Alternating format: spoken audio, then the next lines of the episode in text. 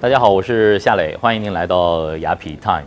那么今天呢，要向大家介绍的是一个在2018年您不容错过的一个重大的国际赛事，它呢是在高黎贡山举行。呃，在高黎贡山啊，呃，有一个非常棒的比喻，它是中国的双面书架，呃，一面就是丰富的自然景观，另外一面就是历史人文。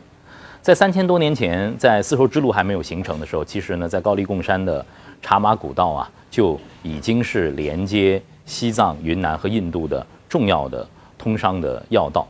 当然，在二战期间，飞虎队和远征军的将士也谱写了一段段的英雄史诗。就是这么一个极具自然和人文魅力的目的地。在二零一八年的三月九号到十一号，高黎贡山呢向全世界的越野跑的爱好者和精英们张开了怀抱，因为呢最新一届的呃高黎贡山超级越野赛将会在这里举行。呃，我知道现在在各个城市当中的这个马拉松赛都特别特别的火热啊。当你要完成从马拉松向越野赛进阶的这个过程，我们在身体、心理上要完成。怎样的准备呢？今天啊，夏磊和雅痞 Time 就来到了 Top Sports，呃，滔博运动。我们非常有幸请到了两位运动达人，为我们的进阶之路啊，要支支招。当然呢，也会和大家一起更详细的来解读高黎贡2018年的超级越野赛。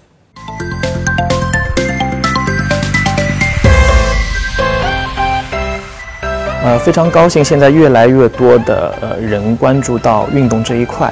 那么，作为我们经常搞运动的人来说，非常希望大家在今后的生活、运动工作中，更加去注重自己的一些基础运动知识的积累。大家在参加比赛之前的话，首先对自己身体有一个合理的评估，提前去适应，看一下自己是否能真正的去参与到其中。好，曹玉丽，你好。你好，你好，夏老师，总监你好，你好啊！今天呢，我为大家请到两位运动达人，但我一到这个 Top Source 门店，我觉得我自己穿错了。今天 我应该穿的再运动一点啊！平常你们最喜欢什么样的运动？呃，我个人跑步跟打篮球多一点，打篮球多一点。对对文莲呢？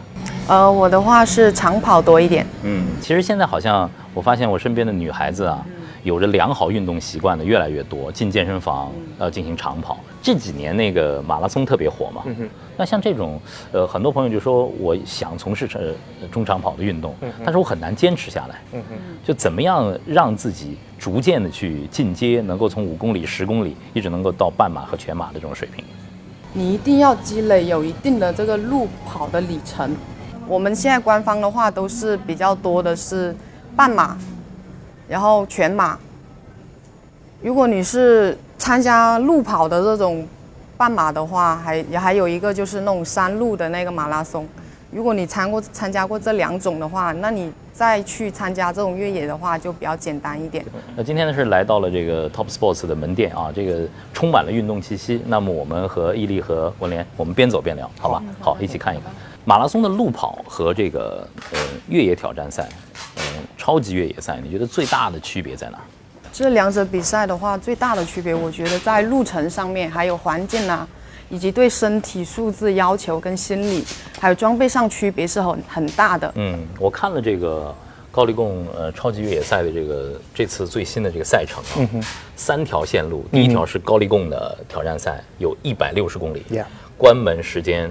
四十二个小时。第二条是远征军，呃，远征军路线重走远征军一百二十五公里，关门时间三十一小时。最轻度的五十五公里，关门时间十一个小时。可能看到这样的跑量，大多数人都打退堂鼓。是的，是的，是的。因为首先，呃，这个跑步跟普通的马拉松公路跑它不一样。嗯，呃，你是在整个大部分时间你是一个人，只身一人在。这个自然环境中去完成这样一个赛事，它对于心理上的压力是相当大的。然后它不光是要你会跑步，甚至你还要学会去各种应对自然界不同环境，要做出各种动作，甚至是很多地方是用用到手的。你可能有些地方是要偏爬行类的会多一点，甚至会牵扯到一些呃跌落啊，甚至是一些翻滚的动作，你要做好准备，因为为了防止受伤之类的。所以它牵涉到的运动训练的面是相当广的，也是相当复杂的。是，嗯我连以前有呃接触过这种山路上的这种越野跑吗？嗯，有。比较，但是比较少一点，但是也有，就是怎么说呢？我平时跑跑那个路跑的话，可能有人全面的保障，有人陪着你跑。但是如果是越野的话，就长时间的都是一个人，就这种疲劳和孤独感呢，都是伴随着大部分的赛程的。在这个茶马古道，它是有一一点点的这种 trail 的，嗯，有小路的，但是真正的要进入到高黎贡的核心区的话，要完成那个一百六十。呃，公里的那个挑战的话，很多是地方是没路的，嗯哼，完全没路的。是的，这个时候其实对人的挑战，包括野外生存的能力也也要有非常高。对对对，要背装备吗？需要背，需要背。其实像夏老师刚刚谈到了这个 trail 这个单词，呃，其实我们这个越野跑其实就叫 trail running。嗯。然后我们因为没有正常的路，那我们牵涉到的一个生存问题是非常要紧的。他身上可能会背呃。手里会拿登山杖，身上可能会背着一些水袋呀，呃，头上可能会带那个照明灯啊，甚至备用电池，然后身上可能还要背救生毯，因为他晚上可能是一个人要在外面过夜的，这些东西必须一个人去携带，强度很大。食物呢？水呢？食物的话，它对于营养方面的话，你首先参加之前你摄入一定要均衡嘛，然后的话就是能量胶囊这种必须要带，还有就是盐丸这一种。因为的话，在比赛过程当中的话，你有可能是要在山里面过夜的，所以这些食物的话，你要准备的比较充分一点。但是那种高热量还有这种酒精的东西就不要带了。嗯，那像我那种顶级的呃这种越野跑的运动员，他们能够不间断的去完成这个赛程吗？像一些我们所谓的大神，大神对大神，他可能可以持续性的这样跑完。他可能会保持在二十四小时以内完成整个一百六十多公里的这样一个赛程。在夜间，他也保持是在一个移动状态。对对对，是一个移动状态。但平时的普通的参与者可能很难达到这样一个记录。嗯，我看就是高黎贡山呃超级越野赛的组委会啊，这次向呃全世界来发出这个邀请啊，嗯而且他也说这是一个所有人。都可以去参加的，就像马拉松比赛啊，你你可以自己选择适合自己强度的这个比赛。但是我们看到这儿的这种挑战的这个级别啊，总有一种担心啊。如果说是呃普通的这个呃运动的爱好者去参与这样的呃越野挑战赛，会不会有风险？要做一些什么样的准备？呃，普通的。呃，一些参与者如果想去体验这样的越野跑的话，呃，其实的确是每个人都可以参与，但是在参与之前，一定要静下心来，来做好这样的准备。训练是必不可少的，并且要去学习很多越野跑的知识，也要对赛道里面可能产生的急救、生存、自然环境的一些，里面还会有一些动物，怎么与动物一些紧急的相关系相处方式，你也要去学。可能累积的知识，在一定的时间内会量比较大。嗯，当你有这样的信心跟决心去累积这样的知识的话，我觉得你可能可以尝试去体验一下，并且，比如说我是一个这个越野跑的这个菜鸟，对吧？从来没有参加过，嗯哼。但是呢，我自己平时能够完成五到十公里的这么一个跑量，嗯哼。呃，我要跟着你，嗯，在短时间内要能够。在今年的三月份，我要去参加这个高黎贡山的越野挑战赛。嗯哼，我要做些什么样的准备？要有一些什么样的训练？呃，从一开始我会先对您的身体做一定的评估。如果我觉得是一个比较基础的阶段的话，我们从基础的呃自重训练先开始，然后会做一些自然运动的一些动作，比如说一些摸爬滚打、撑类的动作，其实都是很基础的。嗯，然后当你有一定的基础力量了之后，随呃与此同时，你的跑量还是在不断累积的。并且我们会对你的身体的营养康复做好一定的调理，呃，随之而来后面的进阶就是进行一定的负重训练。负重训练会对你的核心打造出一个非常好的运动表现的一个支持。然后到了三月份，我们在整个评估你身体的整体情况，来决定你大概能完成多少越野跑的这个历程。到了差不多的历程，呃，需要做好一个心理干预。我们差不多到这里。OK，体验过了，我们下次再来。嗯，这是一个对生命的尊重，对运动的一种大自然的敬畏之心，都是在这里面。对，我觉得这个伊利说的特别好啊，对自然一定要有一个敬畏、敬畏。到了高黎贡山的话，其实，在那种旷野当中，在原始森林当中，你和自然共处的时候，真的能够感受到人的这种渺小。嗯哼，如果你不能和自然呃相处，你不能对它保持一种尊重的话。其实我觉得人是在那个那那一刻会变得非常的脆弱嗯和危险。呃，我在跑步的过程中会有一个很大的困扰，就是我可能是因为我的体重啊和我的身高相比，可能我的体重还相对大了一些，我的膝盖的负荷会觉得特别大，经常会觉得每次跑完五公里、十公里之后都会觉得很酸痛，我应该做一些什么样的调整？呃，这一个的话，就是我们在运动过程中对关节的冲击嘛，对，每个人都会有，但是对于关节的冲击大小，我们还要根据体型。刚刚您也提到了哦，体重比较大的时候嘛，可能它对关节的冲击又会加重，然后再加上地面的反作用力，它会更大。所以，如果您要去参加运动之前的话，我建议哦，你可以在装备上面选择，比如说护膝，第一个，还有就是先开始比较缓慢的一些运动嘛，有氧，把体重给减下来，对关节的保护，其实肌肉起到一个很大的作用。只有当你的核心力量啊，都已经达到那种，就是比较丰满，还有你的就是肌耐力的话都比较好的时候，它是参与到整个运动过程当中，它是可以减少你的膝关节还有踝关节的这种冲击的。其实整个是我是很均衡的在分配我身体上的这种各种压力。所以呃说到这个就是核心的这种力量啊，平常我们可能会用平板支撑啊，做一些平衡啊，单脚的、双脚的这种平衡，来来增强它。你在给平时的这个你的会员做训练的时候，核心力量会怎么来训练？呃，其实在，呃一些如果条件比较普通的地方，我会选择非常好的一个核心力量训练动作。嗯我在这里给大家好，演示一下，示一下。我们所谓的叫一个 cat crawl 猫爬。哦，猫爬，对它的爬行动作相对来说节奏可以变快变慢，但是对于你的对侧手脚的移动、核心力的掌控，是一个非常好的考验。在这种训训练下面，你的手腕关节会变得更加的强韧，然后你的其实整个核心力量在这个移动过程中，其实接受的呃强度并不亚于你去打场篮球或者是是跑一个步这样。这个也也也没有要要有速度的要求吗？还是必须要呃控制好？呃，当它的速度在变换的时候，它的训练目的也是不一样的。当我在很缓慢慢的爬行的时候，我需要的是对我的核心稳定性的一个操控，并且对于关关节的一个韧性，它是有一个呃要求的。当我迅速爬的时候，可能对我的心肺的要求会更加高一点，是爆发力要求更加高一点。我们看到就是在我们身边有这个 model 啊，就是他们我们在奔跑的时候，就是人的姿态是呃非常的这种轻盈和有朝气的。但是我现在看到不同年龄阶段的朋友。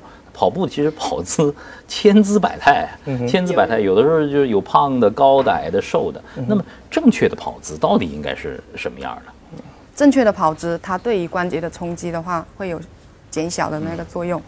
我们的话，首先要目视前方，我们身躯干的话是保持向前倾的，就是向前的时候，这个动作，这个小腿是放松的，就是这样子的嘛。然后这个小腿是放松的，然后你落地的时候，是我们的这个脚后跟外侧这个部分先落地，然后它逐步的过渡到我们的前掌。跑的时候，像我这样子，小腿在放松，大腿在用力，然后我落下来的时候，小腿在发力，我大腿的时候就保持一个相对放松的状态，这样子给你的身体来做一个协调控制能力。呃，刚才伊利和文莲都说，就是在这个越野挑战赛的过程当中，很多的赛程是要孤独的、独自去面对和完成的，要自己背装备，有可能还要露营，要过一夜，呃，有可能还要面对自己的身体的不适和伤病。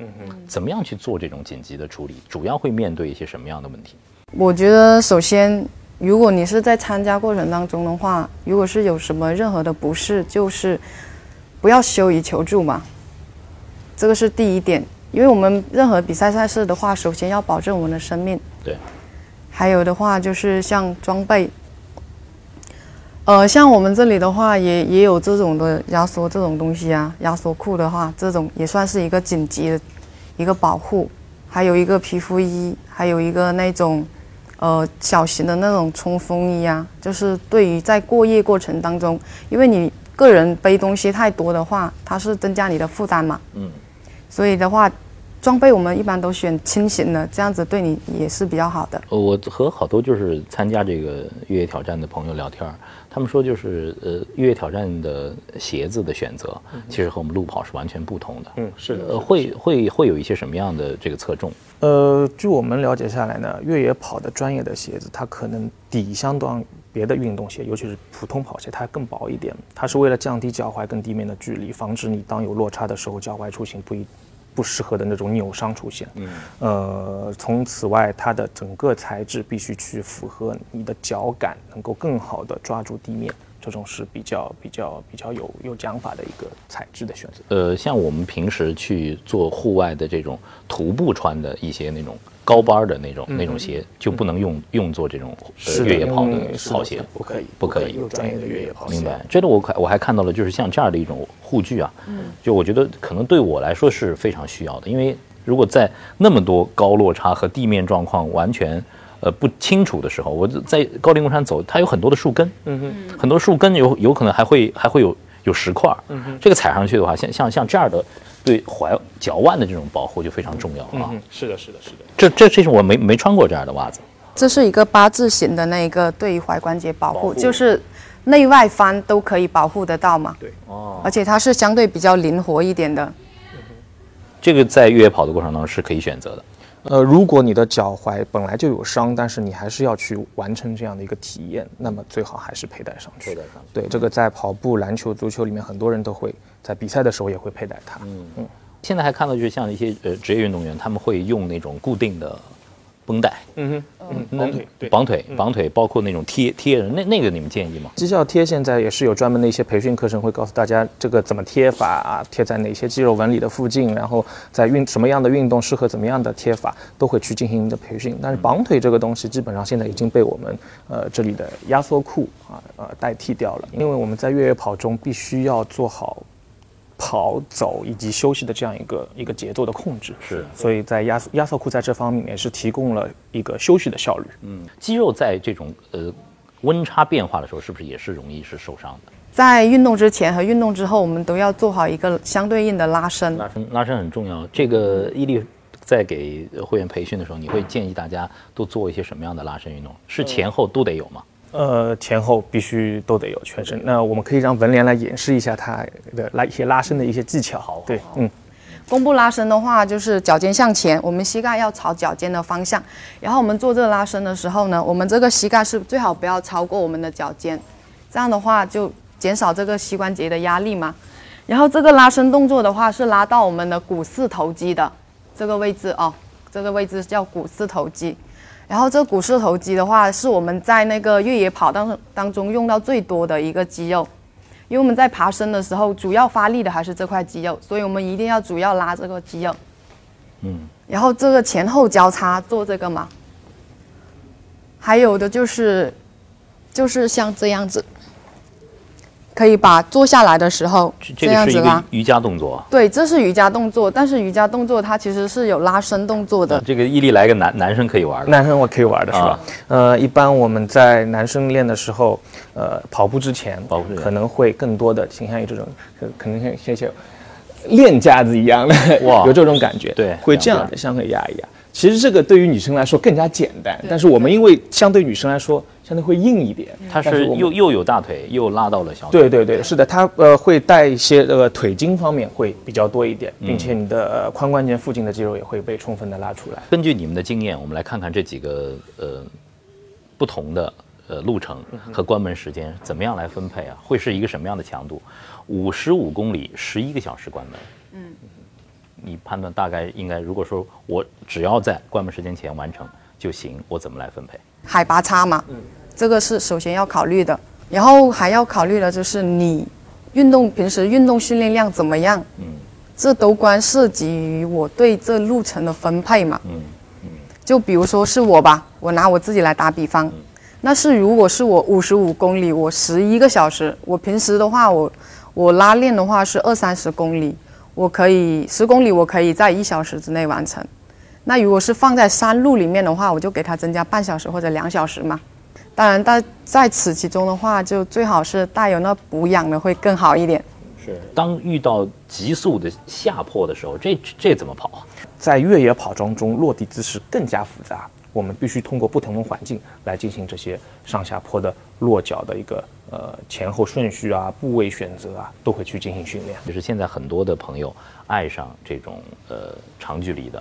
马拉松的挑战和这个越野挑战，其实还有很重要的一个，呃，内在的逻辑是面对自己，嗯哼，跟自己对话，去呃看到自己的一个蜕变，嗯嗯，去找到那个就比自己想象中更强的那个人。我不知道这这个这种运动精神是不是在平时你在和会员的交流上也经常会聊到？呃，是的，我们因为平时做一些运动的时候，呃，人很多，对对，现在呃团课性质越来越多，大家可能互相之间会较劲之类的。其实这种较劲有时候是好的，有时候形成的是一种损伤或者说是不好的竞争。那我们会给呃会员更多的一个一个一个灌输的心理暗示是。跟自己去对话，你是来了解自己的身体。我为什么要来跑这个东西？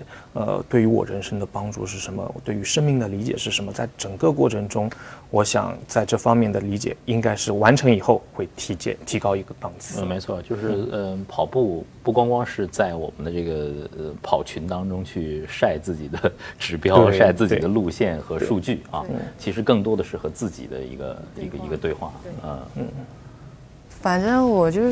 在每次运动过程当中嘛，我也有这种感想，就是平时看到的更多的是在书上的时候，什么长津红那个远征啊，我觉得这个时候我们不止在书上可以学到，我们自己本身就可以去体验，因为再加上我们现在都是大城市嘛，真的高黎贡山这个超级越野赛的话，就比较适合我们去与自然接轨的。在这过程当中的话，可能自己对自己的认识是比较纯粹的，我是这样认为的。运动有的时候是嗯一种生活，有的时候在某种程度上对我来说也是一种信仰。信仰，特别是在青少年阶段的时候，我是一个样貌平平、个子不高的男生，其实很多自信的那一面，我要感谢。感谢运动，运动对，感谢运动，感谢篮球，感谢篮球。如果不不做空位，不去盖一一米八男孩的帽的话，其实那种自信心是没法建立的。是的，其实现你你平时做这个培训，是不是现在青少年的教育，包括在这种会员？平时的这种生活成长当中，运动也是扮演很重要角色。呃，是的，我们现在成人当然是走在比较前面，大家健身房越来越多啊，篮球场、足球场越来越多。但是现在青少年可能更关注一种运动的态度，因为之前我们因为历史的原因，我们很多家长对于青少年运动的成绩的目的性过于强烈，造成了身体上不必要的损伤。那现在我们从呃小孩子一直到青少年，整个运动我们还是提倡享受运动为主，建立好的运动哲学，让他自己在长大成人了以后有一套属于自己的运动哲学。那运动哲学发散出去，其实就是一套生活哲学，是的，对于他们以后工作啊、呃学习啊、提升自己会有一个很大的帮助，无论是身体还是心理上面。没错，今天呃在和这个伊利和呃文兰聊天的过程当中啊，我也有一个感受，就是当。生活进入到一定层面的时候，它一定会进入到一个非常速简的阶段。人的生活应该会越来越简单，越来越自律，呃，我们才会更接近那种生活幸福的状态。那么高黎贡山呢，就是这样的一个特别迷人的地方，它有着这样的魅力。当你去过一次之后，就会魂牵梦萦。呃，二零一八年的三月九号到十一号，高黎贡的超级越野赛正张开怀抱。等着你去挑战，雅痞在那儿等着你。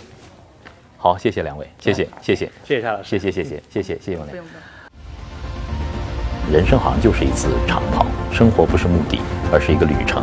我们应该更在意的是沿途的风景和自己的感受。高黎贡山超级越野赛就是给了大家这样一个机会，走进自然，通过挑战去发现自己，发现更好的自己。和自己对话。